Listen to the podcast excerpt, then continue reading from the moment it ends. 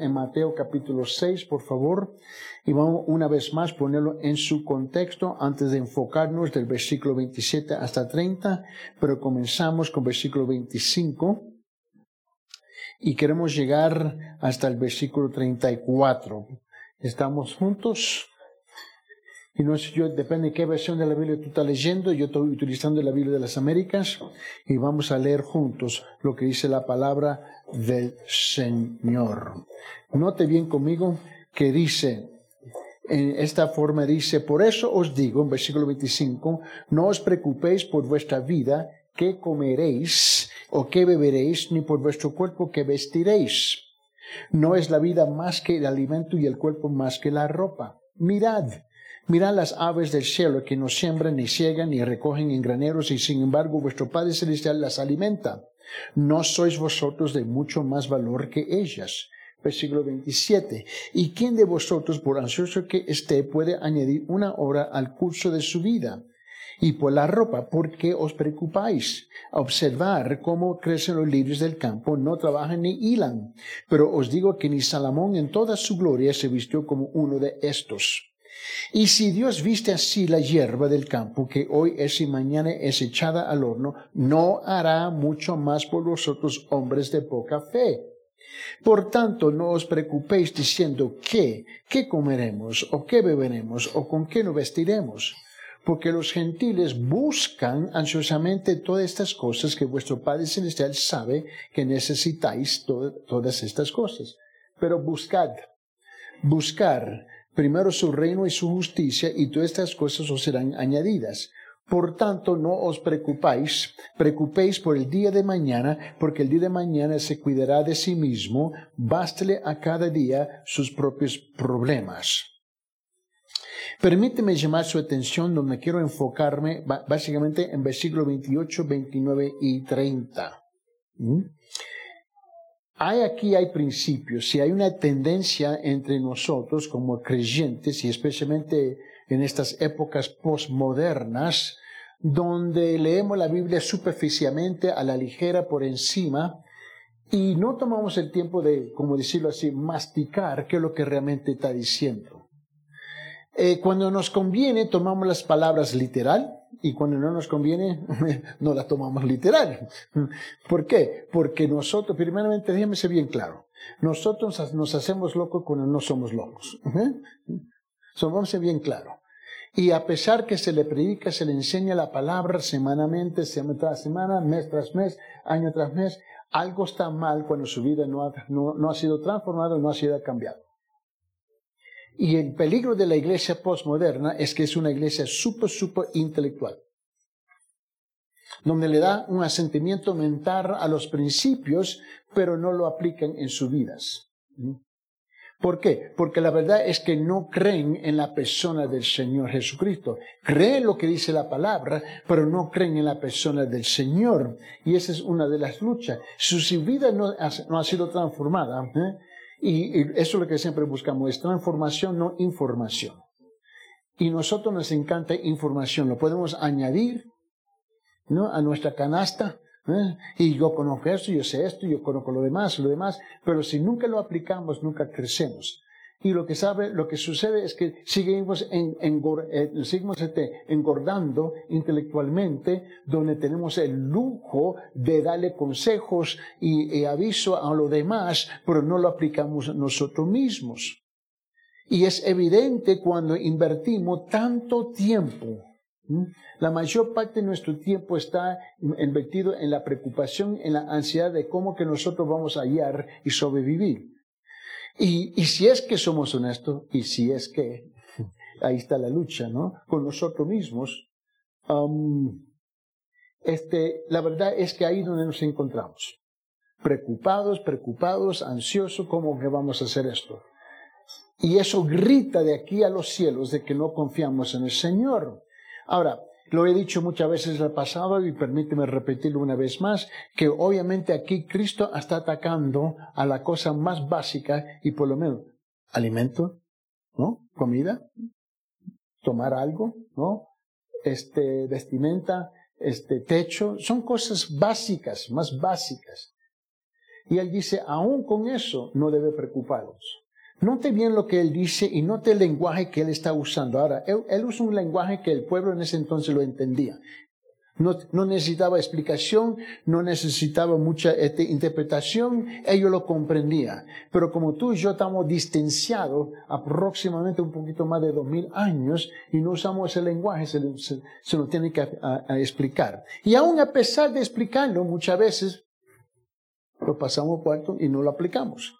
Pero note bien conmigo en versículo 28. Dice, y por la ropa, en versículo 28, Mateo capítulo 6, hasta versículo 30, y por la ropa, ¿por qué os preocupáis? Observar cómo crecen los lirios del campo y no trabajan ni hilan.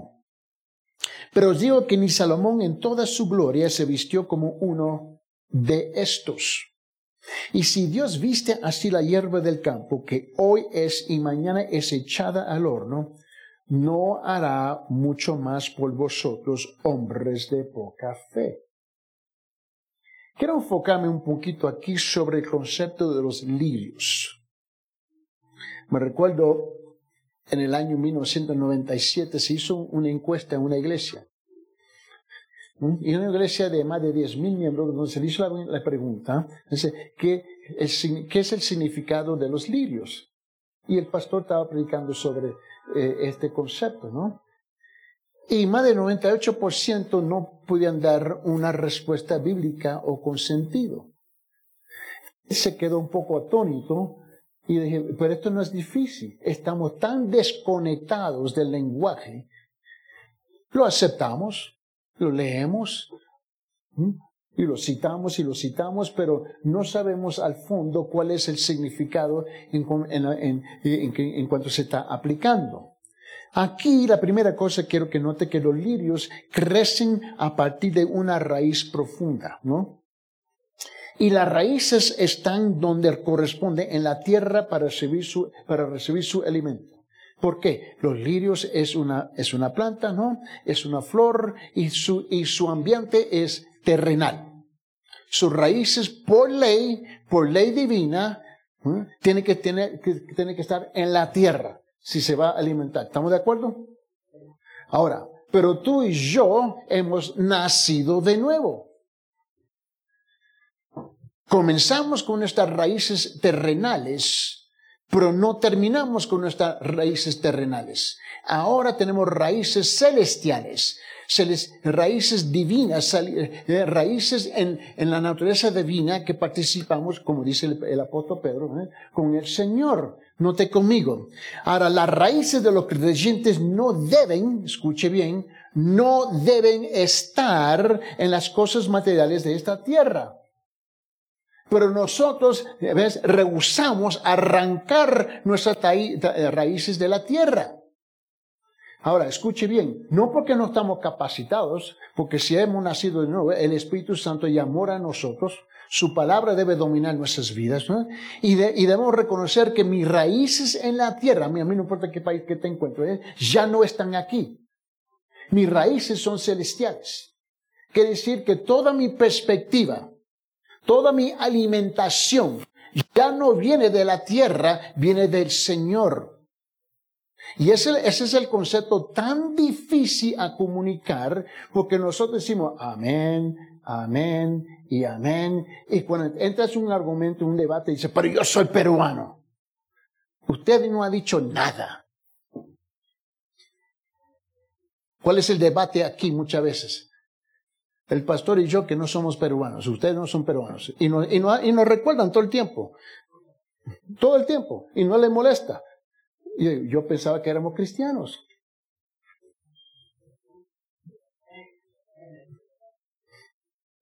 Porque esa es una tremenda indicación que sus raíces son terrenales. Su pensar, su hablar, su debate, sus argumentos, su, su, postulación, su posición, son terrenales. Con razón no podemos confiar en el Señor. Yo no confío en el gobierno de los Estados Unidos. Para nada. Es igual de corrupto como el, que está aquí. ¿Somos creyentes del Señor Jesucristo o no somos creyentes del Señor Jesucristo? Y si no sabe, esto es lo que está comunicando Jesús aquí. Una vez más, los lirios crecen a partir de una raíz profunda. Las raíces están donde corresponden, en la tierra para recibir su alimento. Pero las raíces de los creyentes no deben estar en las cosas materiales de esta tierra. Para recibir su aliento, ¿no? Y cumplir con su propósito en la tierra, los creyentes deben, subrayar la palabra, deben, un imperativo, poner sus raíces donde corresponde, en Dios y en su justicia. Ahora, esta es una decisión voluntaria nuestra. Tenemos que decidir. Yo sé que yo vivo en esta tierra. Nadie me tiene que convencer que yo estoy viviendo en Perú. Yo estoy, aquí estoy. Pero toda mi orientación, mi perspectiva no está en Perú y no está en los Estados Unidos, está en el Señor, en el Señor Jesucristo. Esto es algo que tú, esta es su parte, tú tienes que poner tu parte, que mi orientación, mi perspectiva, todo viene de lo celestial. Dos, los lirios no trabajan ni hilan en, en ruecas para adornarse de belleza. Su belleza viene naturalmente a cumplir con su propósito en el mundo. ¿Y cuál es su propósito en el mundo? Eh, asegurar que sus raíces están en la tierra. Por, ese, por esa razón tenemos la belleza de los lirios. Ahora note bien, los creyentes, nosotros, deben, no deben de ser consumidos por el trabajo ni procura de cosas materiales a efectos de adornarse, mismo con las cubiertas artificiales y superficiales de la apariencia. Pero tú estás preocupado, yo estoy preocupado, estamos preocupados más por las cosas y las apariencias de este mundo. Debemos trabajar buscando a Dios y su justicia, dejando que su belleza naturaleza, naturaleza resplandezca, confiando que Dios proveerá todas estas cosas. Por esa razón, Él nos dice bien claro en Mateo capítulo 6, versículo 33, que se ha convertido en un versículo baratísimo. Es un versículo barato hoy día. Lo citamos, lo cantamos, pero no lo vivamos. Cuando él dice en versículo 33, él dice, pero buscar primero su reino y su justicia y todas estas cosas os serán que añadidas. En otra palabra, tenemos la tendencia a poner el coche enfrente del caballo. La autonomía de un caballo es que los músculos de su trasero y de sus piernas están diseñados para jalar. Su nariz no está diseñado para empujar. ¿Me comprende? Y esa es la tendencia nuestra. ¿Por qué? Porque al fin del día, cuando se aplaca el polvo, se vaporiza el humo, no confiamos en el Señor. Decimos que confiamos en el Señor. Cantamos que confiamos en el Señor, pero nosotros realmente no confiamos en el Señor. ¿Por qué? Porque nuestras raíces todavía son terrenales como los lirios. Ahora, eso funciona, eh, funciona muy bien para los lirios. ¿Por qué? Porque su belleza es alimentada de la tierra. ¿Y por qué la nuestra no funciona? Porque nuestra, nuestro mundo, la Biblia dice que ya no somos de este mundo. somos del otro, de una dimensión espiritual divina que le pertenece al Señor. Tercero, los lirios mueren a causa de la intemperie. Están aquí hoy y mañana machitados, ¿no? Eso sí, así no es. Se machitan hasta el suelo, decaen, dejan de existir y se van para siempre. Ahora, la vestimenta o la ropa pasa de, pasas se gasta, pasa de moda y es abandonada. ¿Por, qué, tú crees que el mol nos tiene por las narices? Porque siempre apela a la carne, siempre apela a la carne. Y nosotros somos expertos con palabras. Sabemos cómo jugar con las palabras para desamarnos unos a los otros.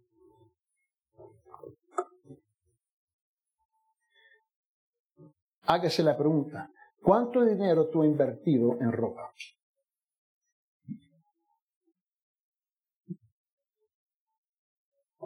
Y, cuando pasa de moda, lo andas regalando, vendiendo, qué sé yo, qué sé yo, porque tú tienes que estar al día con las modas. ¿Mm?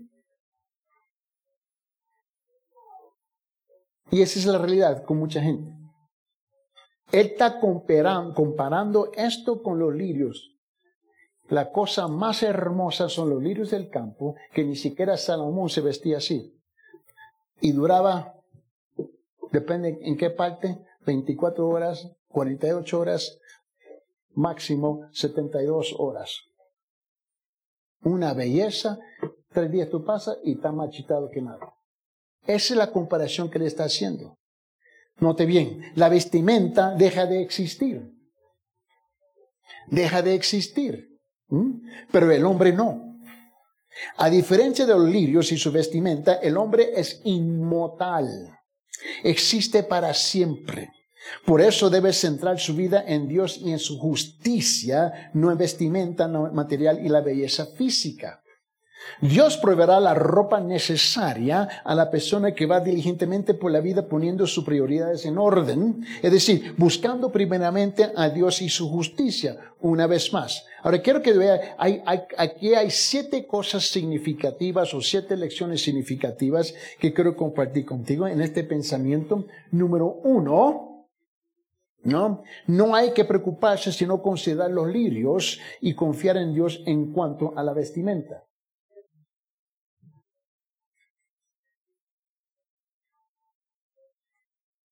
Hicieron en los estados una encuesta.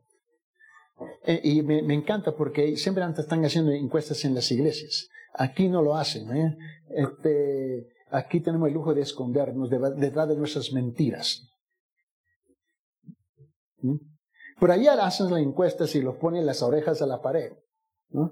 Y se le hizo la pregunta, ¿ves? en esta encuesta, y lo hicieron en el estado de Georgia, en el sur de los Estados Unidos, donde ellos reunieron 100 iglesias para, dar, para sacar la temperatura, ¿no? Cómo estaba la cosa.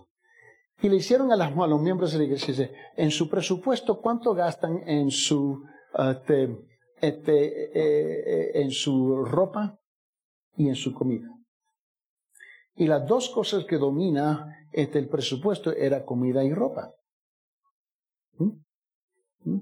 Y este, descubrieron que 40% del presupuesto regularmente está en ropa. Y le llegaron a la pregunta, pero con tanta ropa no hay suficiente closet para, para guardar tanta ropa. Y este, y a mí me, a mí me fascina los cristianos. Es un, es un animal con, con, dos cabezas, ¿no? Un fenómeno que no existe. Pero me fascina, porque los cristianos nosotros somos, somos bien astutos cuando nos conviene y cuando no nos conviene nos hacemos de loco. Y en esta iglesia dijeron, y, con tanta ropa y no hay suficiente casa, no hay suficiente closet casa. Bueno, nosotros lo dudamos a las, están donando a las organizaciones cristianas que las llevan a Latinoamérica. Y yo estaba muerto de risa. Porque aquí son sinvergüenzas.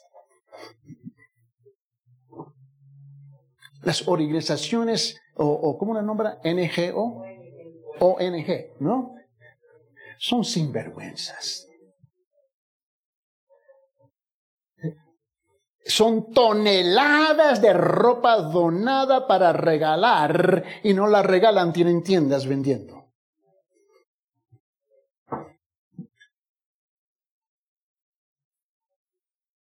Y vete a ver el precio también. Voy descubriendo que en Latinoamérica es igual. Es igual. Cuando 40% de su puesto está invertido en ropa para dar la apariencia de algo, y la otra mitad, la otra mitad está invertida en comida o más, es, es lo que apela a la carne. Y Dios dice, tú no confías en mí. Mira bien. Dos, la vestimenta se usa para protección, para cubrirse y como adorno. El cuerpo humano necesita ser protegido, ¿no? De la intemperie, cubierto para, cubierto para, para no ser expuesto en público y adornado para, no, para ser atractivo, obviamente. Pero sin embargo, Qué necio Qué necio es poner el corazón y el destino de uno en las cosas materiales, especialmente cuando tantas personas en el mundo tienen tan poco. La salvación de una persona no se encuentra en la vestimenta ni en ninguna otra cosa material, sino en buscar primeramente el reino de Dios y su justicia. La tercera es que la preocupación por la vestimenta tiene tres aspectos. Y a veces uno de los aspectos se vuelve tan fuerte que se convierte literalmente en un temor, ¿no? A, el aspecto de la popularidad. Ese es grande. La persona teme no tener la ropa necesaria para ser popular. A veces este temor es tan grande que la persona se rehúsa a concluir a cierta función sin la ropa, sin la ropa adecuada. No voy porque no tengo los zapatos. No voy porque no tengo la cartera. No voy porque no tengo el traje. No voy porque no tengo, porque no tengo y no tengo. ¿O estoy mintiendo? Yo no sé por qué se preocupan así. Cuando yo veo mucha gente que van a una boda y van con sus blue jeans.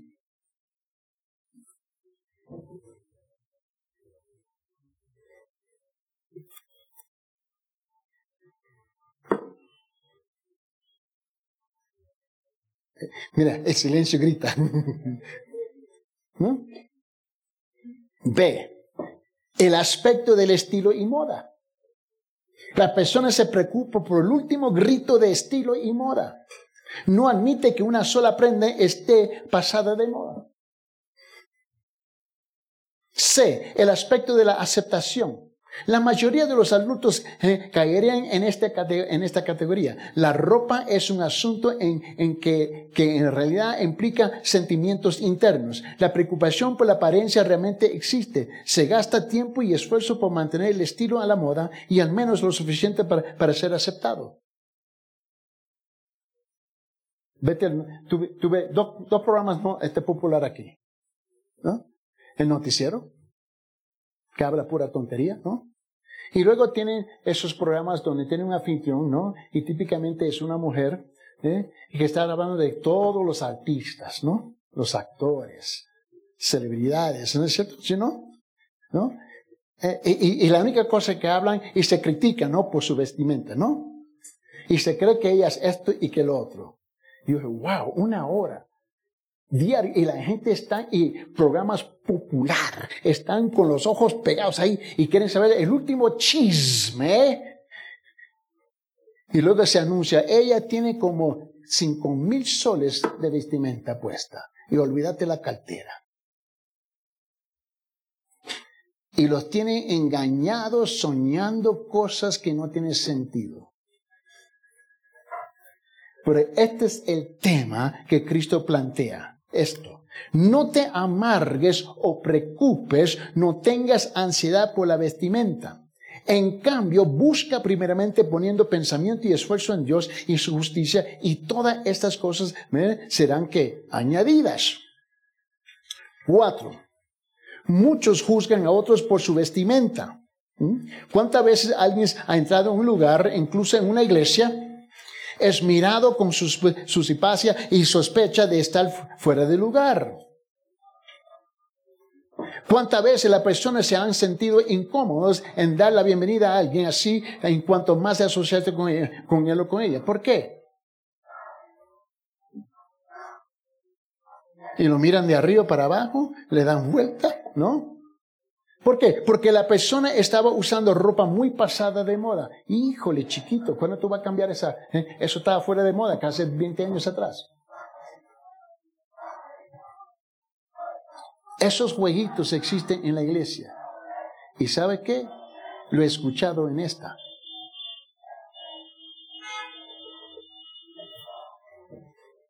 ¿Por qué? Porque la persona estaba usando ropa muy pasada de moda. Los mundanos con demasiada frecuencia se preocupan por la ropa al punto que el juicio de ellos es afectado por la vestimenta.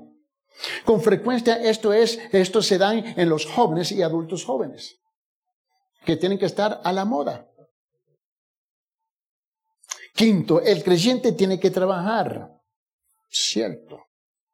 La Biblia dice, el que no trabaja no come. Pero aquí recompensa el tipo que no come, que no trabaja. Pobrecito. La palabra está bien clara. Tú descubres lo que tú realmente crees o no crees cuando tienes que aplicar la palabra. Obviamente tenemos que trabajar. Aquí tenemos un fenómeno en Perú donde no hay muchos empleos, pero todos trabajan. El porcentaje de aquellos que tienen un empleo y reciben un sueldo semanalmente o quincenal o mensualmente ¿eh? es, muy, es muy reducido en comparación con aquellos que tienen que ir a forzarse a ganarse la vida diariamente en la calle. Porque ahí donde está la mayor parte, es afuera. Aquí tuvieron que buscar una forma, yo entiendo la política, todas esas cosas, me entiendo, y cuando estaba Allen García y luego vino Fujimori, yo, yo, yo comprendo todo ese asunto, pero la cosa es que la mayor parte no tienen empleo, no reciben un sueldo, ellos tienen que trabajar, pero sí trabajan, eso sí. Y el problema es que lo han llevado a un extremo donde el Señor no tiene lugar en sus vidas por su bendito trabajo y siguen trabajando, siguen trabajando y, con todo el esfuerzo que le dan al trabajo todavía están necesitados. ¿No te has fijado que algo está mal? El creyente número 5 tiene que trabajar. Debe trabajar con alma y cuerpo buscando primero el reino de Dios y justicia. Confiando que entre tanto Dios suplirá sus necesidades. Dios quien adorna a los líderes del campo no trabajan. Ciertamente adornarán al creyente que está viviendo y trabajando por él. Es interesante, lo que me llama la atención que todas las cosas en este mundo llaman nuestra atención. Demanda nuestra atención, demanda nuestra energía, demanda nuestro esfuerzo, demanda nuestros recursos, demanda de todos nosotros menos Dios. Menos Dios. ¿Por qué? Porque tu jefe, tu patrón es tu Dios. Dice, no, por favor, no me insultes, eso no importa. Sí es. Él o ella es tu Dios. ¿Sabe por qué? Porque el bendito sol es tu Dios, no es Dios. No es Dios. Es razón porque no le sirven al Señor como deben de servirle. Es la razón porque tenemos muchas excusas del por qué nosotros, por qué no, por qué no, por qué no. Y siempre escuche las razones que se comparten. Mi esposa, mi esposo, mis hijos, mi perro, mi gato, mi trabajo, mi trabajo, mi trabajo. ¿Tú sabes cuál es mi oración? Señor, quítale los trabajos.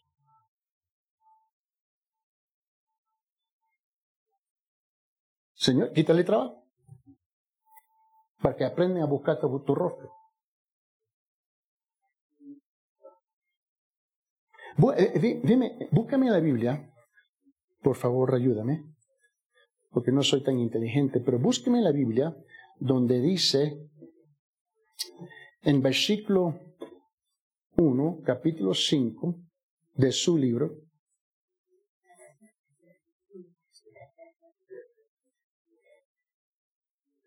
Hoy no podía ir al culto por mi trabajo.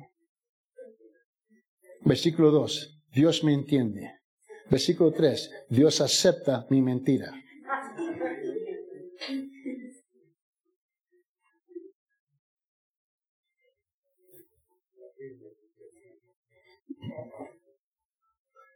Ahora, mira su rostro está molesto conmigo. Que es gran sorpresa.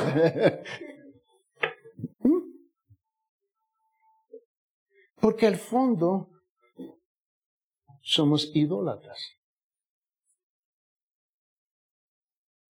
Ah, sabemos que el Antiguo Testamento habla de las imágenes, estatuas, hecho de madera, de piedra, todas esas cosas, ya, ya, ya.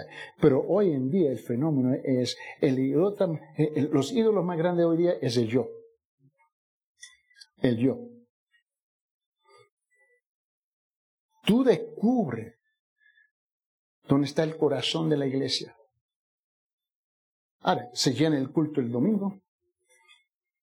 Alabamos, levantamos las manos, las manos, cantamos, es bello, ¿no?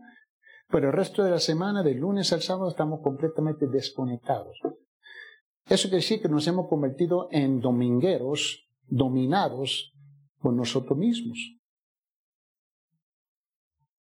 No, hermano, tú no entiendes que así son. Sí, yo entiendo mucho más que tú piensas. ¿Es su trabajo o su educación? Las dos cosas dominan su vida. ¿Y sabe por qué tú inviertes tanto tiempo en la educación, en el trabajo? Por una sola razón. Porque al fin del día lo que tú quieres es más, más, más, más, más. Ahora, yo no estoy en contra del trabajo, no estoy en contra de la educación, eso no me va a malinterpretar. Pero estamos afuera del balance de las cosas. Porque si es que somos honestos, en nuestra universidad y nuestro trabajo es nuestro Dios. Y Dios no comparte su gloria. Pero Él te deja a ti luchando, luchando, luchando, sudando, sudando, sangrando, preocupado porque has elegido a luchar, sudar y preocuparse. Y Él nos está, nos está hablando a nosotros un lenguaje aquí, que ellos lo comprendieron rápido. Y aunque se nos explica hoy día, todavía se habla que al fin del día lo que hacemos, cuando se aplaca el polvo, se vaporiza el humo, rechazamos la verdad. Ahora le damos el asentimiento así y ver las cabecitas van así, ajá, ajá, y adentro está, ¿Sabe por qué? Porque su comportamiento y su actitud y su razonamiento nunca cambia. Seis. El hombre es como los lirios del campo, hoy está y mañana no. Hay tan, hay tan poco tiempo, no tiene tiempo para, para enredarse en los asuntos del mundo. Tiene que buscar primeramente el reino de Dios y su justicia. Me recuerdo cuando tenía 18 años. Me fui en el espejo, ¿qué pasó? El tiempo pasó rápido. Para el joven le cuesta, no porque no es inteligente, es que no ha vivido el tiempo todavía. Los ancianos, ya que entraron en la gloria, están muertos risa en el reino. Se cree que se la sabe toda y va a descubrir que el tiempo va a pasar muy rápido, muy rápido, muy rápido. Me recuerdo se me hizo la pregunta, bueno, ¿no, no, te gustaría regresar de tener 18? No. No, para ninguna cosa. ¿Y por qué? Porque era un, mira, yo era, yo era un bruto, estúpido, un imbécil a los 18. Y a los 20, tampoco. ¿Por qué? La misma razón. No era tan inteligente. A los 30, la misma razón. No era tan inteligente. A los 40, tampoco.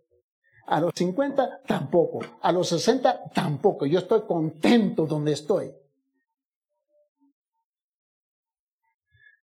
Porque he descubierto que he malgastado mi vida. Preocupándome por cosas que al fin del día no eran tan importantes. Y con todos los logros de la vida y todos los títulos, significa nada. Porque cuando tú entras en el reino, tú vas a tener que anotar como joven. Nací desnudo, voy a apartar desnudo. Y no me puede llevar nada. Ahora, aceptamos esa verdad intelectualmente, pero no la aceptamos para vivir. Tú vas a descubrir. Siete. Es necio centrar la vida y el cuerpo en belleza y bonita vestimenta. Escucha lo que dice Salmo capítulo 49, Salmo capítulo 49, versículo 13 y 14, por favor. Dice esto. En Salmo 49, versículo 13 dice, este es el camino de los insensatos. No se moleste conmigo, estoy citando la Biblia. Y de los que después de ellos aprueban sus palabras. Dice, como ovejas son destinados para el Seol. ¡Wow! La muerte las poseerá y los rectos lo regirán por la mañana. Su forma será parte de Seol y la consuma de modo que no tiene morada. Bueno, vamos a leer su contexto. Versículo 10, Salmo capítulo 49. Mire este dice, porque él ve que aún los sabios mueren. El torpe y el necio perecen de igual manera y dejan sus riquezas a otros. Me fascina. Me fascina.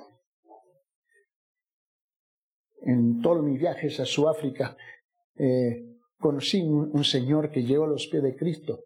Él y su hermano eran hombres de negocio y habían, acaban de construir un nuevo hotel. Nuevecitos, nuevecitos. Había invertido, pero no te imaginas, energía, esfuerzo, tiempo, básicamente abandonaron sus esposas, sus hijos, bla, bla, bla, bla. Tenía, tenía gente, empleados para cuidar a su esposa, sus hijos, y ellos esforzándose, esforzándose, esforzándose, este, para construir este hotel, y ahora es un hotel grande de lujo, donde aún yo me he quedado ahí. Y este, la cosa es que le presenté el evangelio, uno me dijo, tú estás loco. Bueno, ya la gente que me conoce ya saben eso. Pero el otro recibió el Señor Jesucristo. Y le dijo a su hermano, ¿sabe qué? Yo estaba en un estado de inquietud. Y le dijo a su hermano, compra mi parte.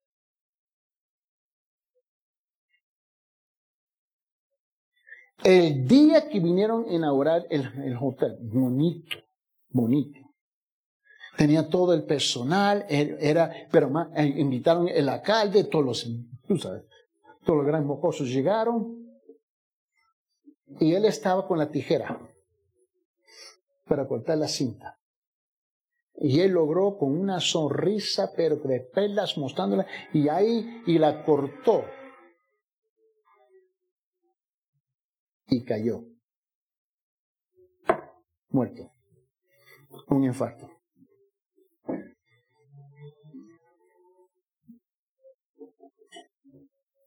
Wow. Y allá como acá, son 24, 24 horas básicos para enterrar. Me pidieron oficiales de servicio fúnebre. Y la esposa, una mujer amarga, enojada. Y sus hijos, ni siquiera una lágrima. Tenían todo lo material, pero no tenían el calor del amor de su padre. Ahora, yo no soy profeta, debo negarse que no soy profeta. Pero muchos de nosotros aquí vamos a terminar mal. Pero tú me ves de loco. Pero vamos a terminar mal. Tus raíces están como los lirios. Pero ¿por qué es que no produce la belleza igual como el lirio?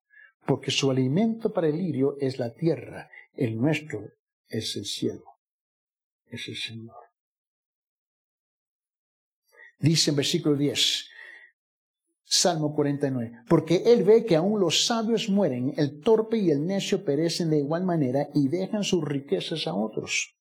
Su íntimo pensamiento es que sus casas serán eternas y sus moradas por todas las generaciones y a sus tierras han dado sus nombres. Mas el hombre en su vanagloria no permanecerá, Sire es como las bestias que perecen. Este es el camino de los insensatos y de los que después de ellos aprueban sus palabras. Dice, como ovejas son destinados para el Seol, y la muerte los, paseará, y los rectos los regirán por la mañana. Su forma será para que, para que el Seol la consuma, de modo que no tiene morada. Mira lo que dice 1 Timoteo capítulo 2 en el Nuevo Testamento, 1 Timoteo capítulo 2, mira lo que dice versículos 9 y 10. Y él dice, asimismo que las mujeres se vistan con ropa decorosa, con pudor y modestia, no con peinado ostensoso, no, no con oro o pelas o, o vestidos costosos, sino con buenas obras como corresponden a las mujeres que profesan la piedad. Mira lo que dice 1 Pedro capítulo 3, versículo 3 y 4. 1 Pedro 3, 3 y 4 dice, y que vuestro adorno no sea externo, peinados ostensosos, joyas de oro, vestidos lujosos, sino que sea el yo interno con el adorno, adorno incorruptible de un espíritu tierno y sereno, lo cual es, lo cual es precioso delante de Dios.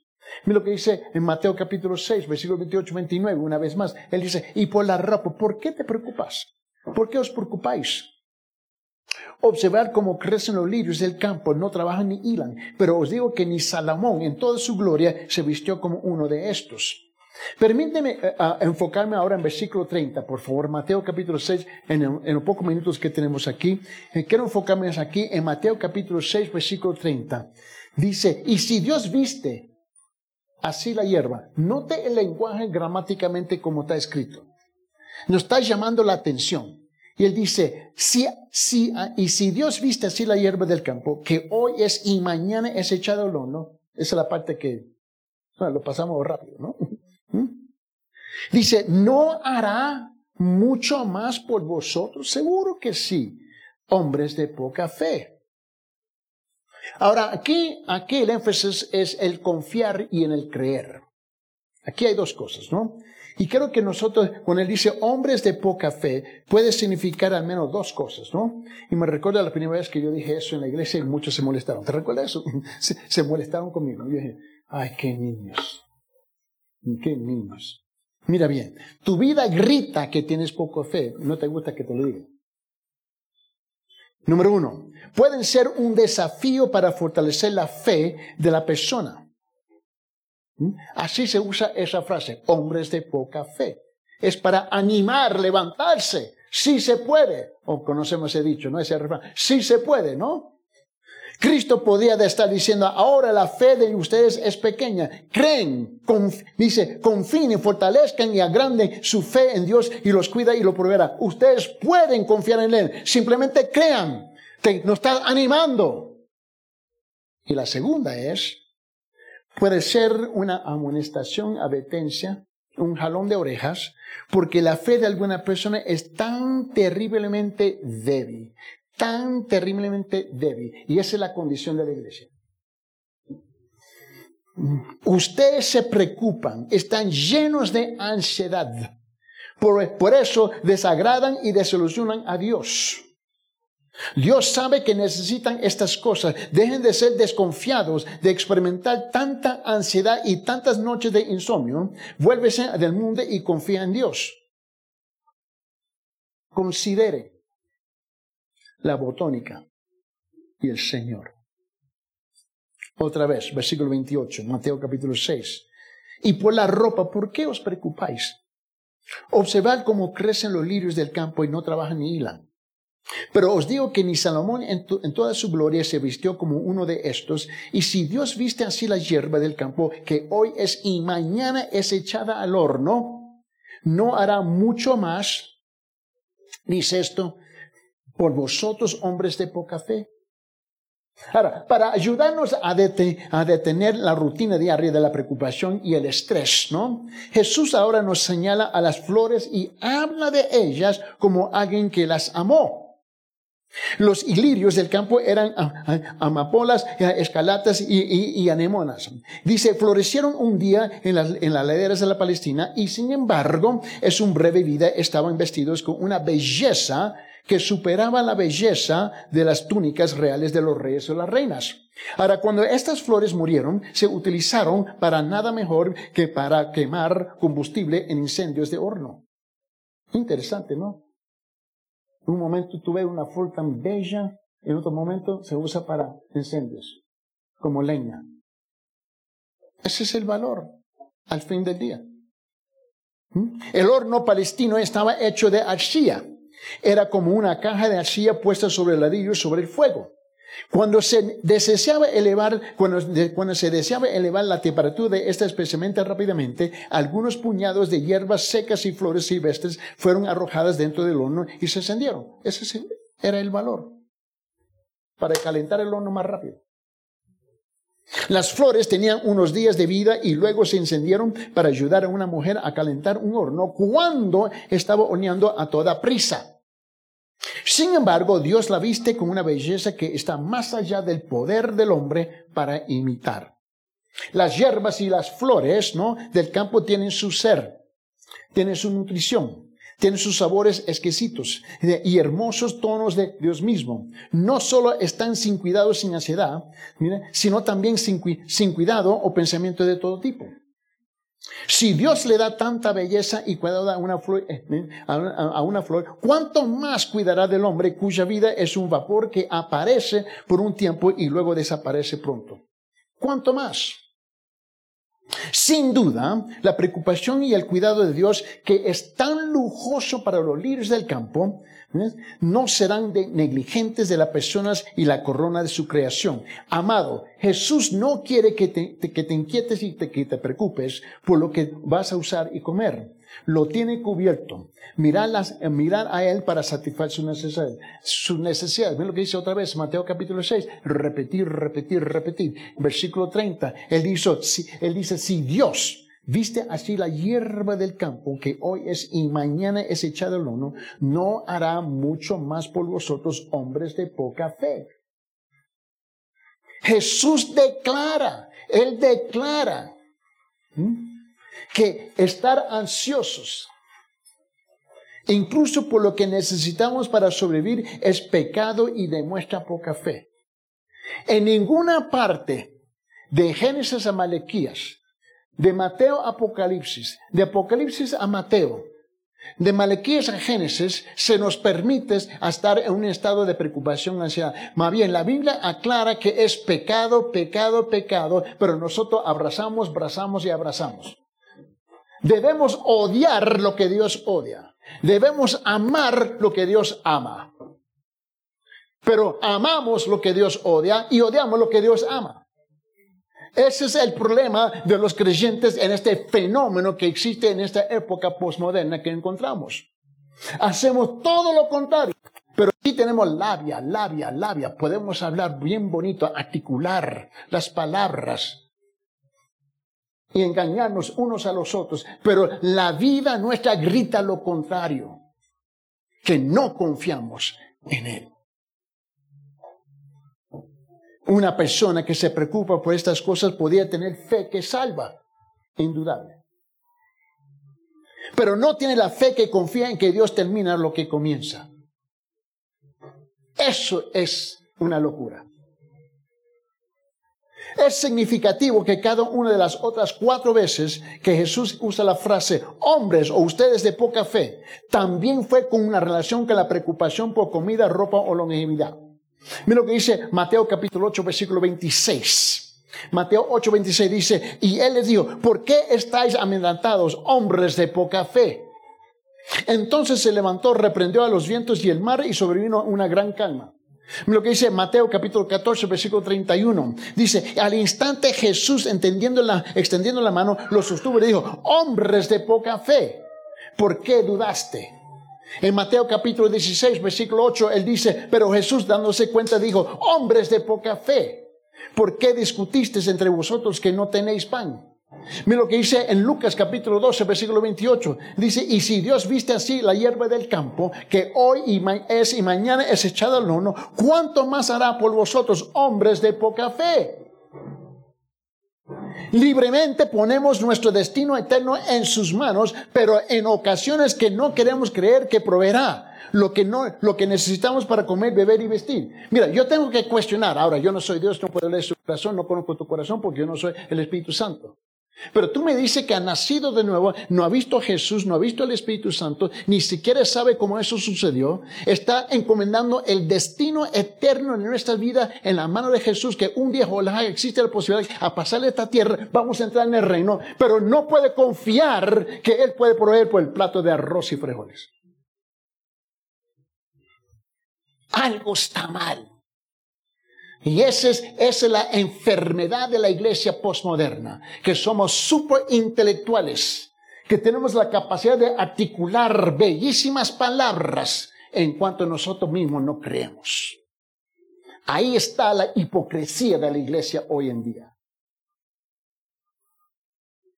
El Señor está diciendo, note conmigo, ustedes creen que Dios puede redimirlos salvarlos del pecado, romper las cadenas de Satanás, llevarlos al cielo donde les, ha preparado un lugar y mantenerlos por toda la eternidad. Y sin embargo, no confían que Él supla para las necesidades diarias que tienen. La ansiedad no es un pecado trivial, porque es un golpe tanto al amor de Dios como su integridad. La preocupación declara que nuestro Padre Celestial es poco confiable en su palabra y en sus promesas. Confesar que creemos en la infalibilidad de las escrituras y al momento siguiente expresar preocupación es hablar por ambos lados de la boca. La ansiedad muestra que estamos dominados por nuestras circunstancias y por nuestras perspectivas y nuestro entendimiento finito en lugar de la palabra de Dios. Por lo tanto, la preocupación no solo es debilitante y destructiva, sino que difama y afrenta a Dios. Cuando un creyente no se renueva, no se renueva todos los días en la palabra, de modo que tenga que Dios, que tenga Dios en su mente y en su corazón, entonces Satanás se muda al vacío y planta la preocupación. La ansiedad aleja aún más al Señor de nuestra mente.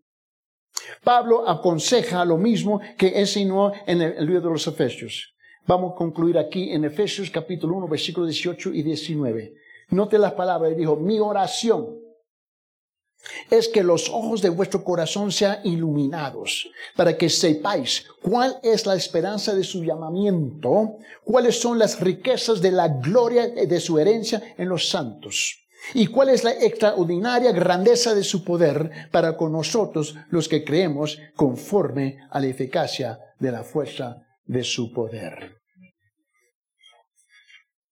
Señor, en esta mañana, Señor, reconozco la gravedad, lo pesesísimo de estas palabras. Señor, tú haces un llamado a la iglesia. Despierta, despierta. Que cómo es posible que nosotros podemos confiar en el destino eterno y ni sabemos cómo eso sucedió y no podemos confiar en lo papal, en lo terrenal. La hipocresía de nuestras confesiones, de nuestras palabras. Señor, el temor es que se convierte en carbones ardientes sobre nosotros. Que lo que decimos no concuerda con lo que nosotros creemos, porque no se manifiesta en nuestro caminar. Padre, te necesitamos. Yo te pido, Espíritu Santo, de arrestar nuestros corazones, Señor,